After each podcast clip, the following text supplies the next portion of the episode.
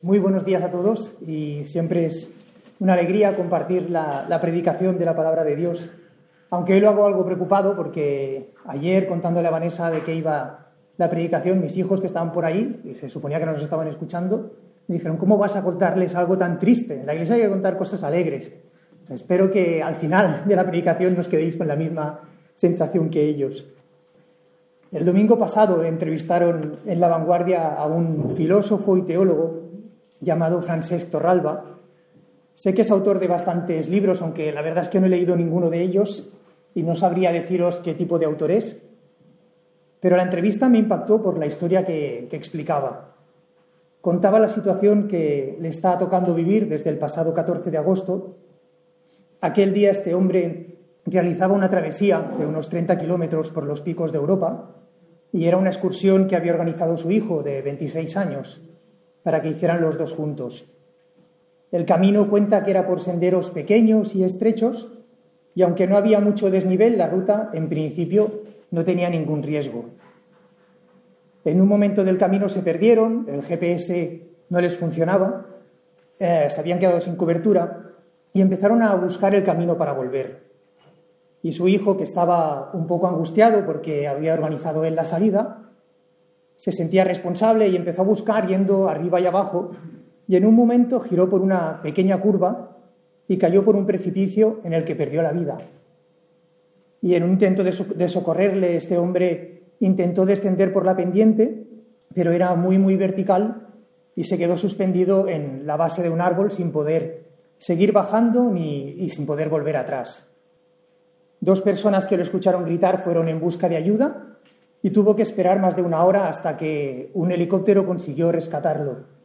Y con la ayuda de un segundo helicóptero consiguieron también llegar hasta su hijo con un cable más largo, pero cuando lo encontraron había fallecido.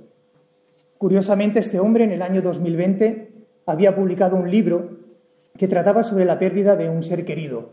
Era un libro que titulaba Palabras de Consuelo. Y comenta que él también se dedica mucho a hablar sobre un concepto llamado verdad soportable, para evitar lo que la gente suele llamar mentira piadosa. Es el concepto de decir la verdad explicándola de una manera que el otro la pueda digerir emocionalmente. Pero dice también que todo esto le sirvió de poco cuando tuvo que llamar a su mujer para explicarle que su hijo había muerto. Hay verdades muy difíciles de decir, pero tuve que hacerlo, comenta. Y me gusta cómo responde este hombre, que, se define como una persona creyente, como una persona de fe, cuando le preguntan si una situación como esta se puede superar. Comenta que él prefiere hablar de aceptación más que de superación. Dice, aceptar o asumir son los verbos que creo que se adecuan más.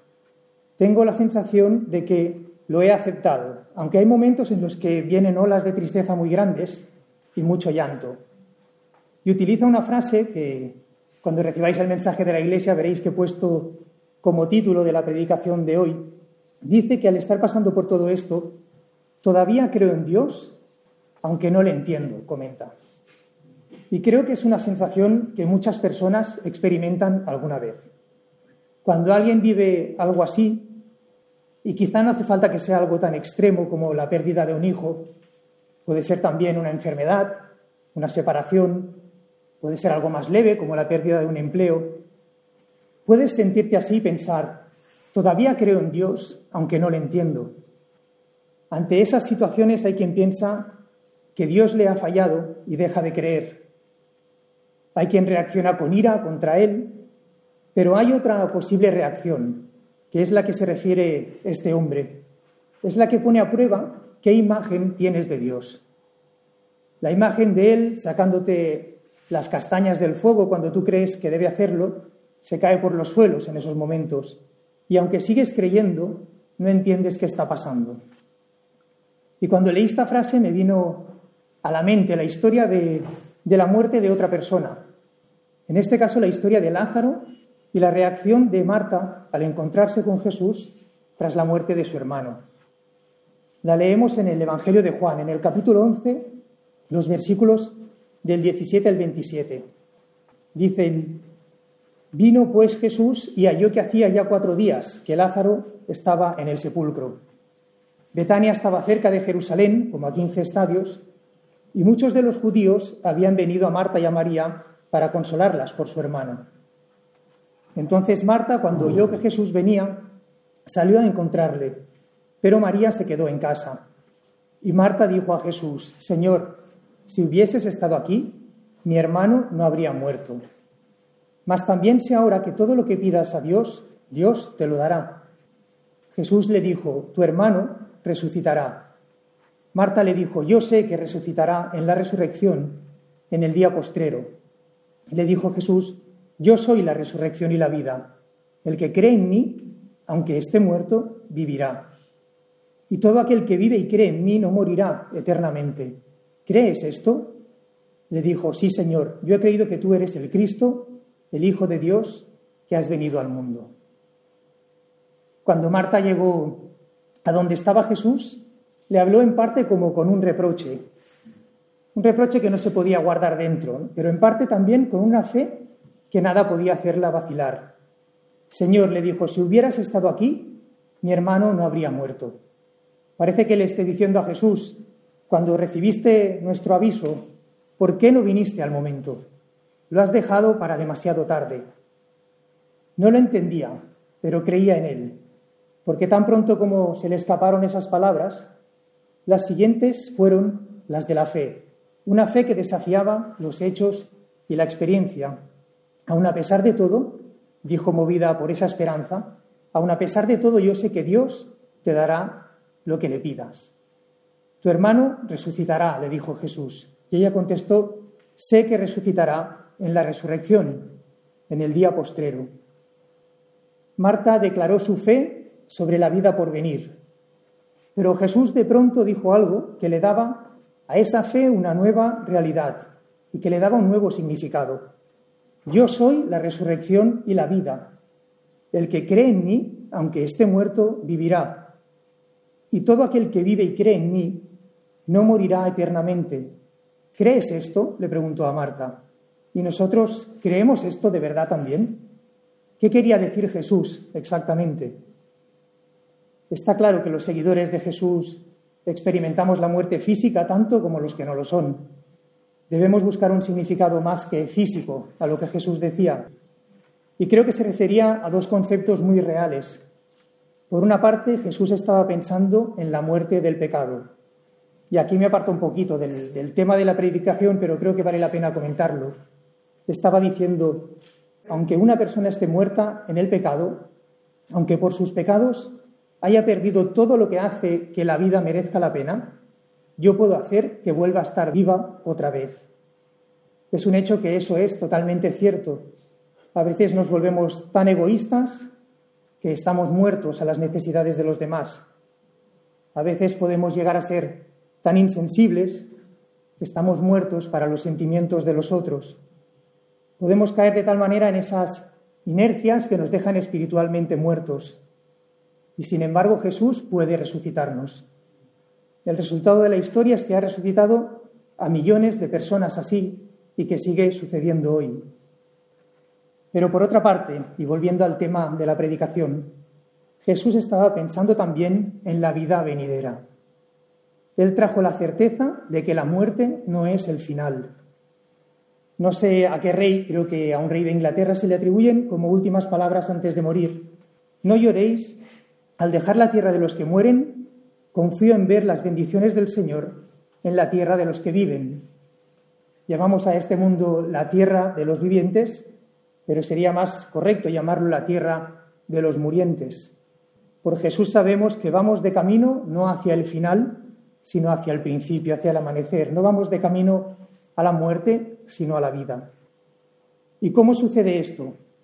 Sucede cuando creemos en Jesús. Creer en Jesús quiere decir aceptar todo lo que ha dicho como la verdad absoluta y jugarnos la vida con la total confianza en que eso es así. Cuando hacemos eso, entramos en dos nuevas relaciones. Entramos, por una parte, en una nueva relación con Dios. Cuando creemos que Dios es como nos ha dicho Jesús, llegamos a estar absolutamente seguros de su amor y de que es, por encima de todas las cosas, un Dios redentor. El miedo a la muerte se desvanece porque morir es ir con nuestro Padre que nos ama. Y entramos también en una nueva relación con la vida.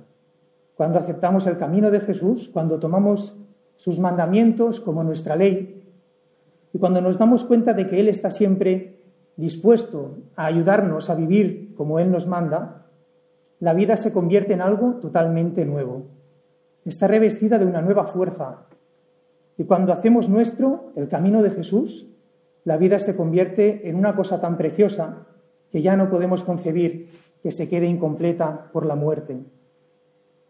Cuando creemos en Jesús, al aceptar lo que Él nos dice acerca de Dios, lo que nos dice acerca de la vida, es cuando resucitamos de verdad, porque somos liberados de la frustración que caracteriza la vida sometida al pecado.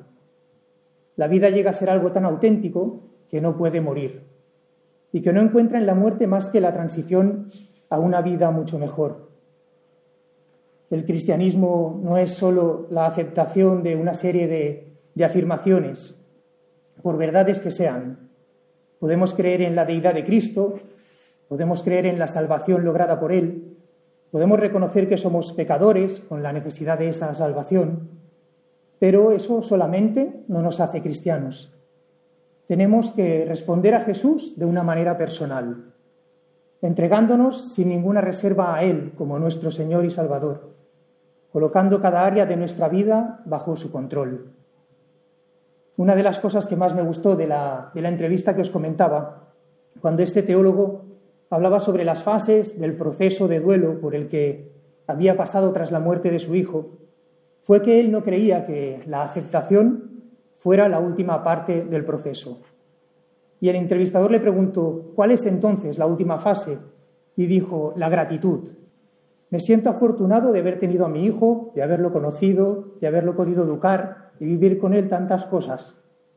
Y comentaba también que una de las cosas que a él más le ha ayudado en el proceso es la oración. Y se preguntaba, ¿qué pides en oración cuando el hecho ya se ha producido? Dice, tener fuerza interior para poder asumirlo, mantener la serenidad y rehacer la vida. La fe también me ayuda a pensar en el reencuentro final, decía. Yo creo en ello y me da esperanza. Eso que llamamos cielo lo imagino como un estado de plenitud infinita. Durante nuestra vida hay instantes donde la palpamos y queremos parar el tiempo, como estando con tu hijo almorzando después de un esfuerzo físico muy grande, comentaba. ¿Qué pasa si creemos que la resurrección es verdad? ¿Crees que Jesús murió para salvarte? ¿Te ha aceptado y formas parte del reino de Dios? Y eso cambia de forma radical la manera en la que vivimos el presente. ¿Por qué es tan difícil enfrentarse al sufrimiento? ¿Por qué es tan duro enfrentarse a la muerte o a la muerte de nuestros seres queridos? Es doloroso por la separación que nos toca sufrir, pero puede ser casi insoportable si pensamos que este mundo es el único mundo que vamos a tener.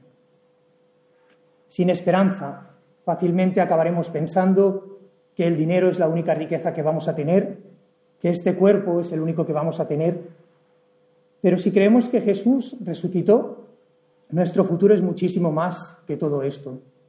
Si sabemos que este no es el único mundo, el único cuerpo y la única vida que vamos a tener, si creemos esto, somos libres de las ansiedades más grandes de la vida presente. Así que podemos ser valientes y arriesgarnos, podemos enfrentarnos a lo que haga falta con esperanza. Los planes de Dios muchas veces no coinciden con los nuestros, muchas veces, por mucho que creamos en Él, no logramos entenderlo. Pero Él tiene un plan para cada uno de nosotros, el mejor plan sin ninguna duda. Como recomienda este teólogo, confiemos en ese plan con gratitud y con oración. Y siempre que pensamos en gratitud y en oración, es inevitable relacionarlo con Primera de Tesalonicenses capítulo 5, los versículos 16 a 18 que dicen, Estad siempre gozosos, orad sin cesar, dad gracias en todo, porque esta es la voluntad de Dios para con vosotros en Cristo Jesús. Que el Señor os bendiga.